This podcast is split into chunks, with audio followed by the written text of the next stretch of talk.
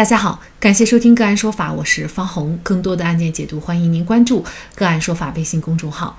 个案说法让法律有态度、有深度、更有温度。今天呢，我们跟大家来关注少女被多次强奸获赔三万精神抚慰金，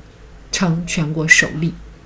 二零一七年四月，四川十三岁的英英在离家出走的四十八小时内，遭遇陌生六旬男子石某的多次侵害。法院最终判处石某有期徒刑十一年，并向英英支付赔偿金一万一千五百二十块钱，其中还包括后续的心理康复的费用三千块。广西十岁的杨小燕被同村二十九岁青年割喉、挖眼、强奸致死。经过法院再审，犯罪嫌疑人被判处死刑，并退还抢走杨小燕的三十二元钱。被告人牛某某明知小红是智障少女，于二零二零年在他的住处趁小红到他的住处玩耍之机，使用锁门、脱衣、按压双手等方式，多次对小红实施强奸。案发以后，小红脾气暴躁，害怕和陌生人接触，不敢一个人睡觉。被告人希望被害人先出具谅解书，再赔偿被害人损失，以期获得从轻处理。被害人父母不同意谅解，要求严惩，但同时强烈要求赔偿。强奸未成年人的案件对女性的伤害非常大，但是在民事赔偿方面却却只能获得少的可怜的赔偿。受害人只有谅解被告人才能获得赔偿吗？就着相关的法律问题，今天呢，我们就邀请儿童安全基金联合发起人、北京隆安律师事务所专职律师、北京市朝阳区律师协会刑事业务研究会副主任王威和我们一起来聊一下。王律师您好，主持人好，大家好。嗯，好，非常感谢王律师哈。应该说，类似于这种强奸啊，呃，尤其是强奸未成年的案件呢，其实对女性的伤害是非常大的。但是呢，我们从其他的历年的各种类似的案件，嗯来看，就是在民事赔偿方面，受害人通常很难获得赔偿，或者说获得的赔偿非常非常少，都可以用少的可怜来形容了啊。呃，为什么会是这样的情况呢？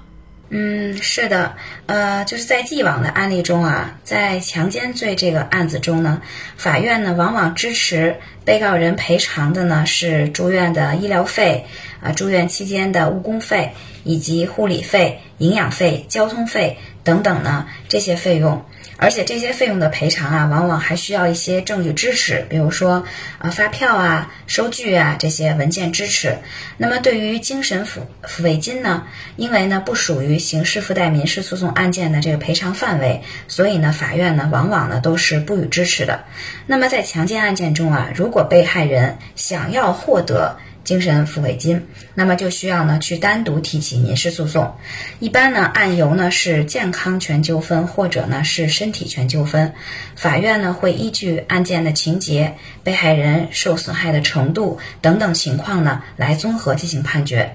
精神损抚慰金呢这个数额啊，就像刚才主持人所说，其实也是非常少的，大概呢在几千元到几万元不等。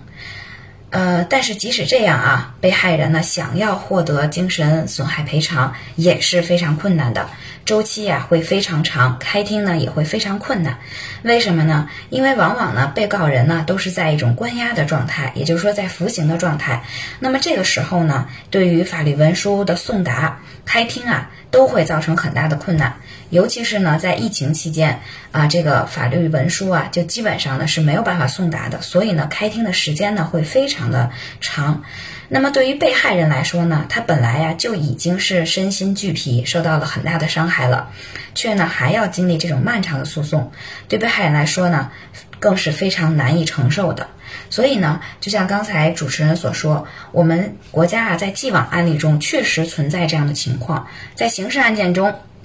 没有办法获得精神抚慰金的赔偿，那么通过民事案件来解决呢？赔偿金又非常的少，这个呢确实是一个非常难以解决的一个现实问题。那，其实，在强奸案件当中，可能这个精神上的、心理上的这种伤害，哈，远远大于肉体上的。因为您刚才讲了，如果是呃索要这个物质上的赔偿，它可能就是要包括医疗费啊、住院期间的这个误工费等等。但事实上，这种案件当中，可能对于受害女孩来说，呃，实际上肉体的这个伤害还无法，或者说她用经济、用医疗费用来衡量的话，可能还真是花不了太多的钱。但是精神上的打击却。远远不止于此啊！那像本案当中，这个被告人呢，他是希望被害人先出具谅解书，再赔偿被害人的损失，他希望以此来获得一个从轻的处理。但是被害人父母他肯定也不同意原谅谅解，他是要求严惩的，但是呢，他也又想强烈的要求赔偿。那这是否就意味着，就是说，如果被害人想获得赔偿？呃，必须要谅解被告人。如果你不谅解的话，那么被告人他就不愿意做过多的赔偿。呃，是的，就是在既往的案例中啊，如果说想要获得赔偿的话，那么就要与被告人来达成谅解。这个呢，也往往呢成为了一些被告人据以从轻、减轻刑罚的一个手段。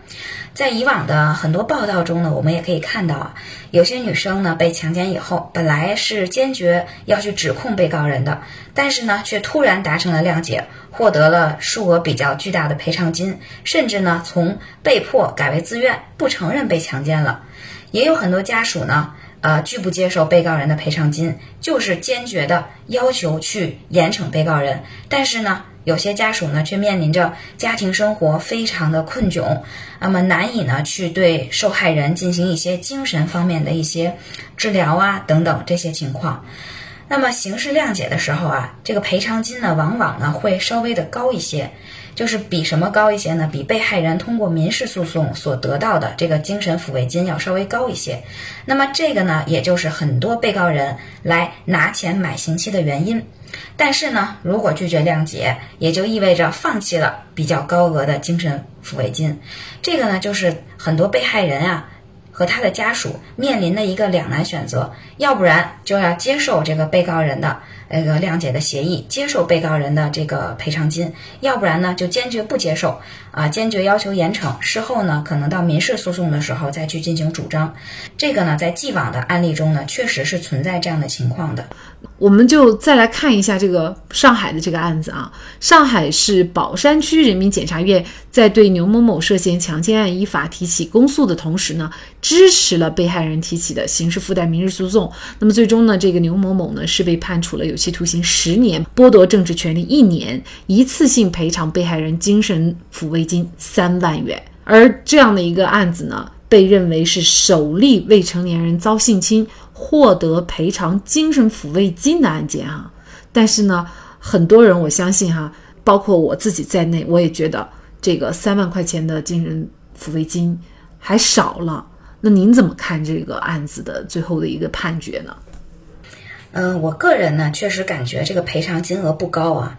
呃，在一个被判决十年有期徒刑的这样一个强奸案件中呢，通过这个有期徒刑的时间年限十年，我们可以呢推断出啊，犯罪手段还是比较残忍的，对被害人造成的伤害呢也是很大的。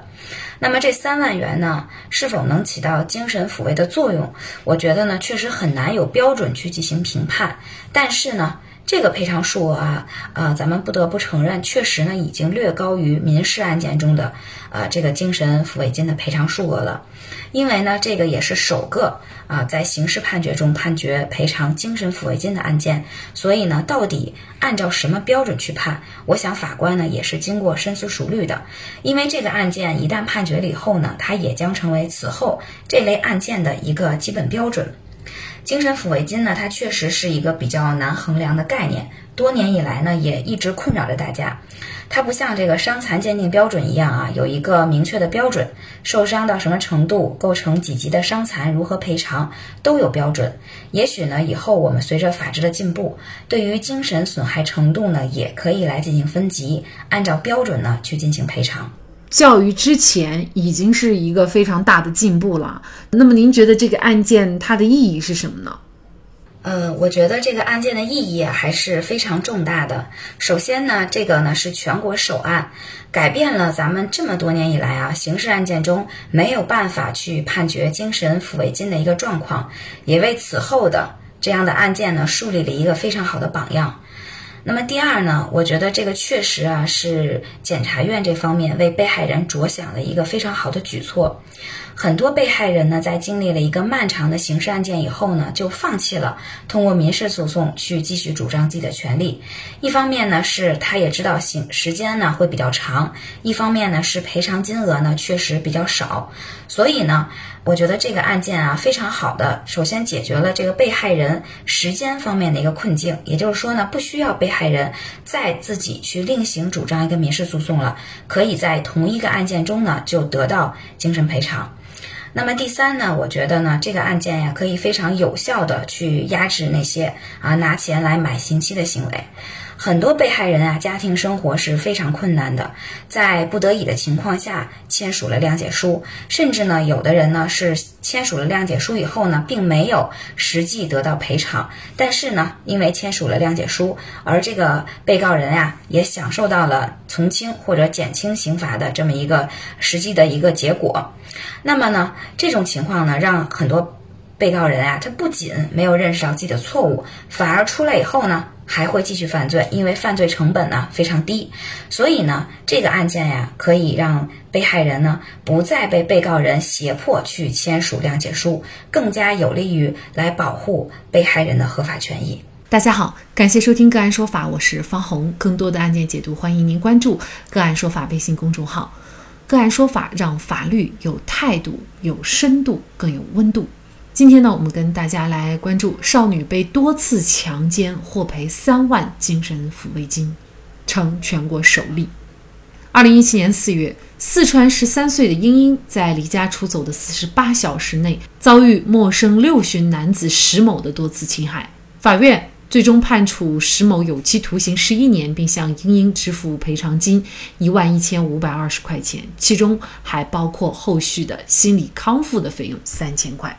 广西十岁的杨小燕被同村二十九岁青年割喉、挖眼、强奸致死。经过法院再审，犯罪嫌疑人被判处死刑，并退还抢走杨小燕的三十二元钱。被告人牛某某明知小红是智障少女，于二零二零年在她的住处趁小红到她的住处玩耍之机，使用锁门、脱衣、按压双手等方式，多次对小红实施强奸。案发以后，小红脾气暴躁，害怕和陌生人接触，不敢一个人睡觉。被告人希望被害人先出具谅解书，再赔偿被害人损失，以期获得从轻处理。被害人父母不同意谅解，要求严惩，但同时强烈要求赔偿。强奸未成年人的案件对女性的伤害非常大，但是在民事赔偿方面却。却只能获得少得可怜的赔偿，受害人只有谅解被告人才能获得赔偿吗？就这相关的法律问题，今天呢，我们就邀请儿童安全基金联合发起人、北京隆安律师事务所专职律师、北京市朝阳区律师协会刑事业务研究会副主任王威和我们一起来聊一下。王律师您好。那更多的案件解读以及呢我们的线上视频讲法内容呢，欢迎大家关注我们个案说法的微信公众号。另外，您有一些法律问题需要咨询，都欢迎您添加幺五九七四八二七四六七这部手机号的微信号向我们进行咨询，我们会将您的问题转给我们专业资深的律师进行解答。好，感谢您的收听，我们下期节目再见。